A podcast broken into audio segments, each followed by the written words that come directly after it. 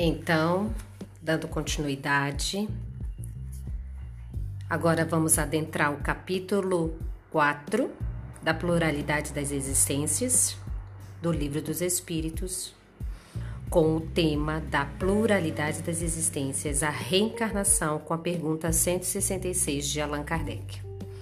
Como pode a alma que não alcançou a perfeição durante a vida corpórea acabar de depurar-se?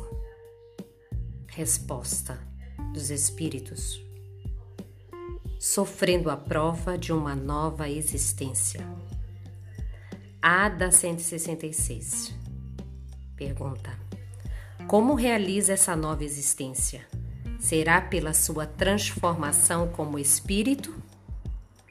Resposta: Depurando-se, a alma indubitavelmente experimenta uma transformação mas para isso necessária lhe é a prova da vida corporal.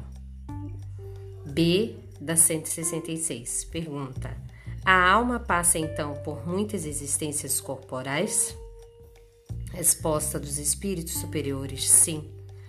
Todos contamos muitas existências. Os que dizem o contrário pretendem manter-vos na ignorância em que eles próprios se encontram. Esse é o desejo deles. C da 163. Pergunta do Kardec.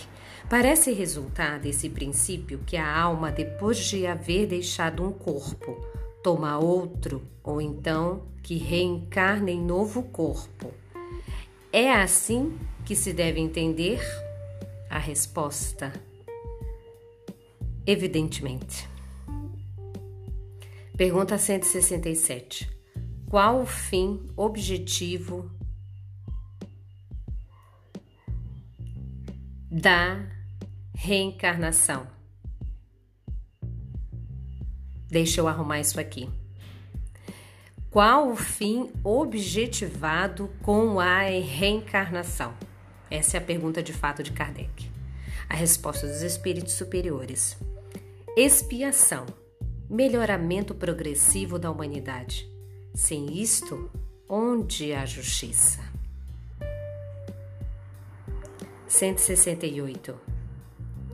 É limitado o número das existências corporais ou o espírito reencarna perpetuamente? Resposta dos espíritos superiores: a cada nova existência, o espírito dá um passo para diante na senda do progresso desde que se ache limpo de todas as impurezas, não tem mais necessidade das provas da vida corporal. Pergunta 169. É invariável o número das encarnações para todos os espíritos? Resposta: não.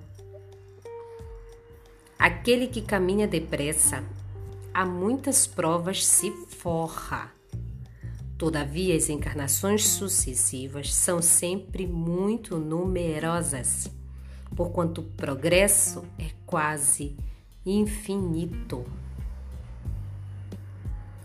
170.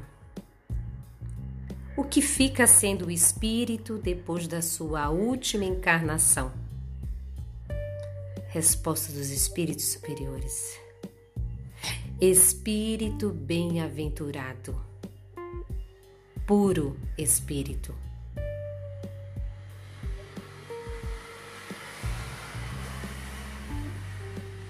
Que beleza! Então, a gente pode observar que pelas respostas dos espíritos superiores, temos inúmeras reencarnações.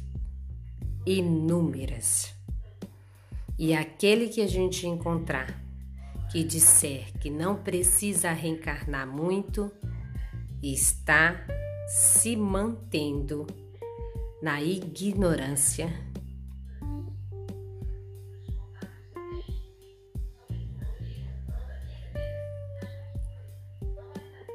Vamos refletir. Porque é muito sério quando se trata de falar de reencarnação. Não é um jogo, Não é a qualquer momento, não é a qualquer bel prazer ou desprazer que a gente vai se privar de reencarnar. Porque eles são muito claros quando eles dizem: é muitas as, as reencarnações.